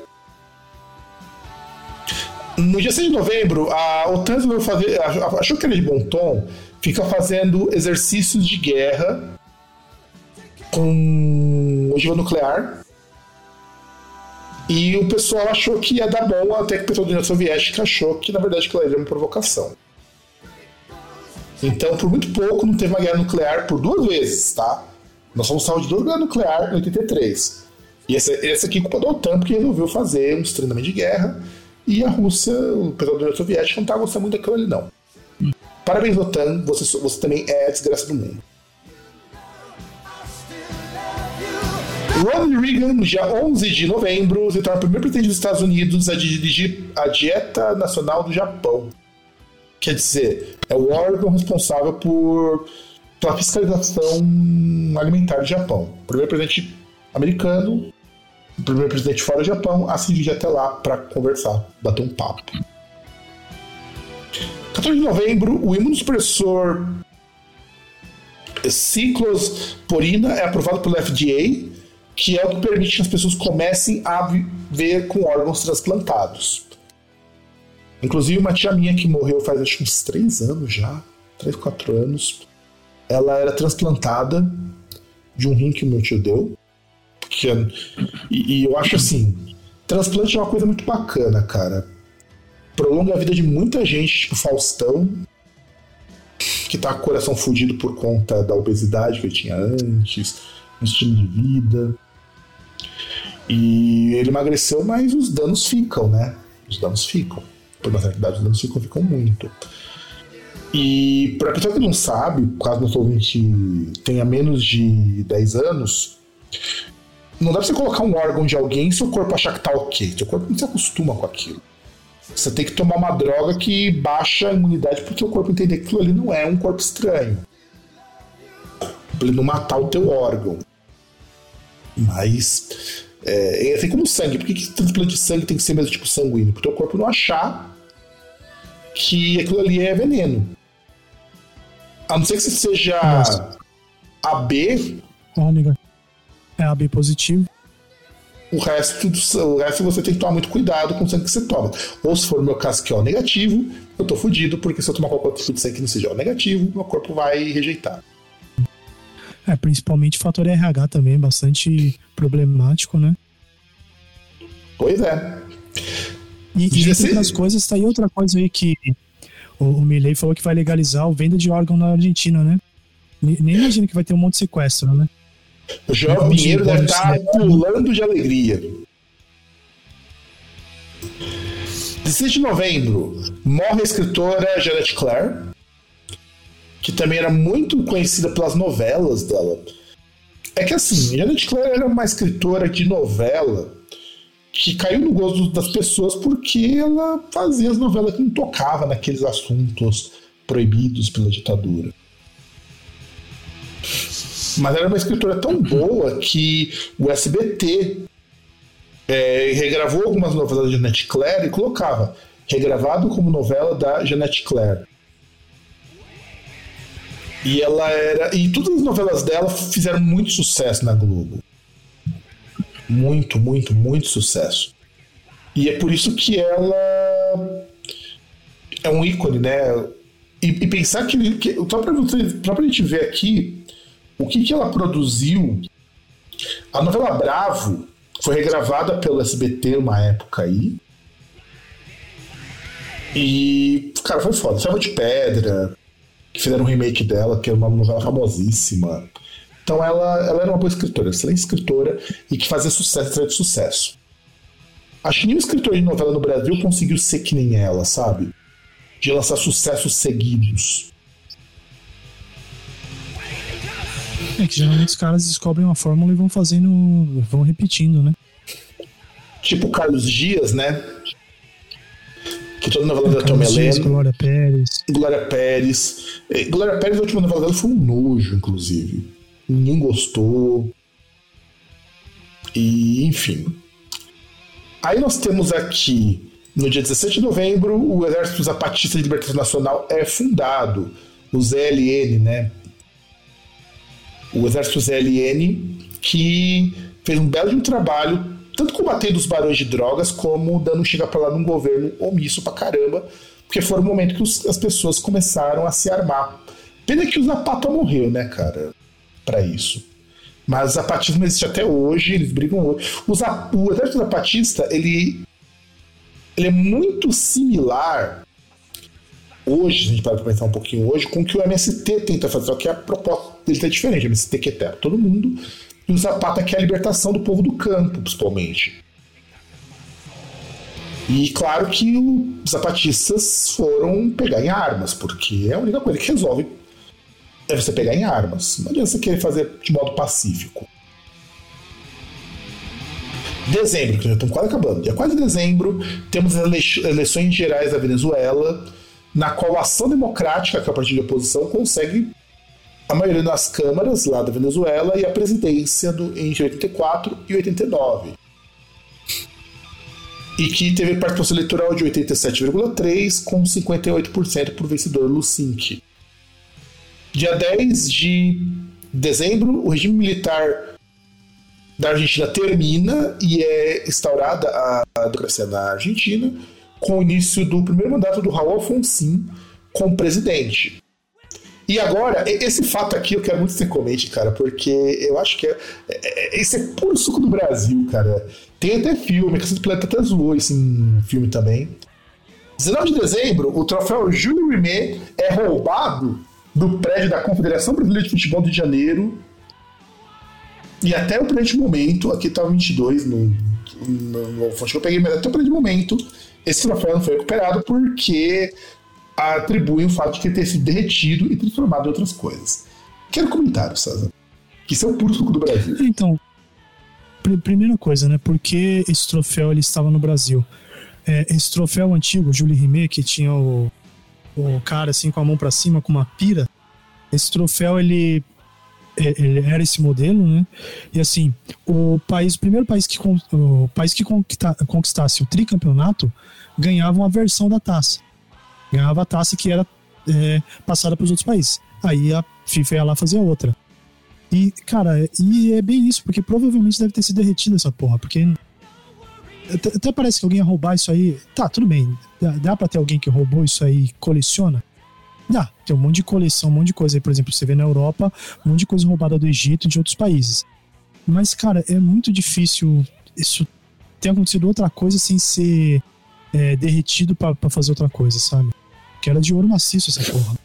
Não, e sem contar que isso mudou todos os protocolos da FIFA com relação à premiação. Os troféus não vão para os países mais mudou a taça. Já, já, começa que mudou a taça. A taça já virou outra, né? E, e agora que, que, é o que tem geralmente no, no mundo, quando você vem no campeonato, te dão uma réplica do, da taça, não a taça original. É, a réplica fica no país, e normalmente é feita de material mais pobre, normalmente latão, e a taça de ouro ou de cobre, ela fica na FIFA. É. é, que você fica só naquele primeiro ano lá que você ganhou e depois você devolve, né? Até porque fica marcado no, na, na taça quem que é o país, o ano que ganhou. Não, na, na Copa do Mundo não. Tem, por exemplo, na Libertadores tem, tem a, na base assim, fica a plaquinha lá com o campeão, mas na Copa do Mundo não, não fica.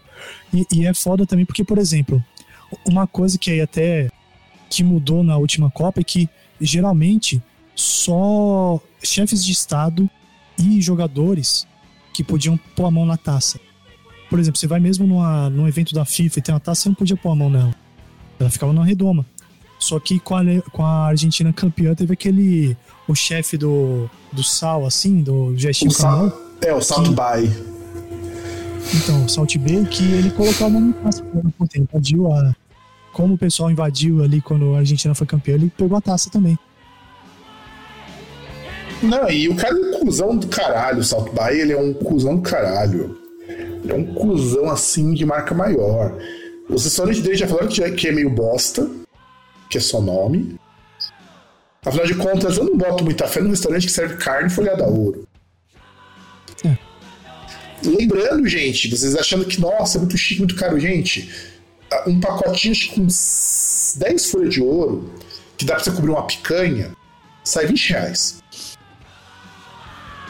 Que idiotice, né? Mas. Não, aquilo ali eu entendo. Eu entendo para um bolo. Aquilo ali é feito para confeitaria. Folha de ouro é feito para confeitaria. Se colocar num bolo como uma decoração de uma fatia daquele bolo de chocolate, fica legal pra caramba. Até porque folha de ouro é um troço difícil de se manipular. Folha de ouro você tem que tirar com uma pinça, tem que tirar com muito cuidado, porque a gordura da tua mão gruda naquilo ali. Lembro que no Masterchef eles foram, eles puseram uma vez pros, pros é, concorrentes ali.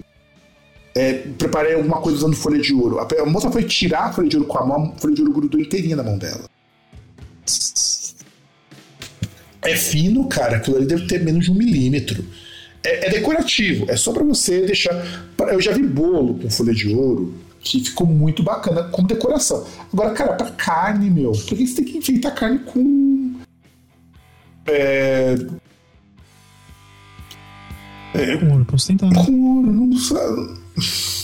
Sabe, é, deixa eu. Deixa eu, deixa eu ver se eu acho aqui um bolo. Eu tinha visto um, bolo com folha de ouro. Ah, é, é, é coisa de caras é coisa de caras como, por exemplo, aquele que diz que Copa do Mundo não se faz com escolas e com hospitais, né?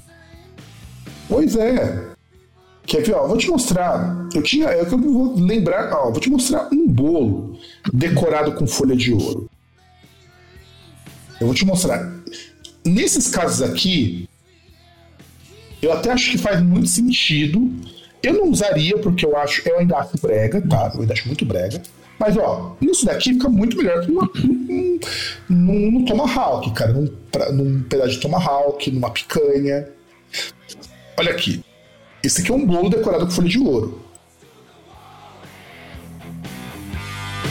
E que, aliás, eu já acho, deve dar um trabalho do cão fazer essa textura que a pessoa fez aqui.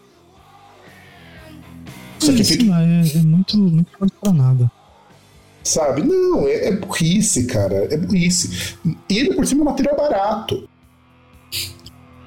Aquela picanha ali sairia no máximo uns 20 reais a mais de uma picanha com ouro. 20, 25 reais for uma peça grande. Porque o ouro.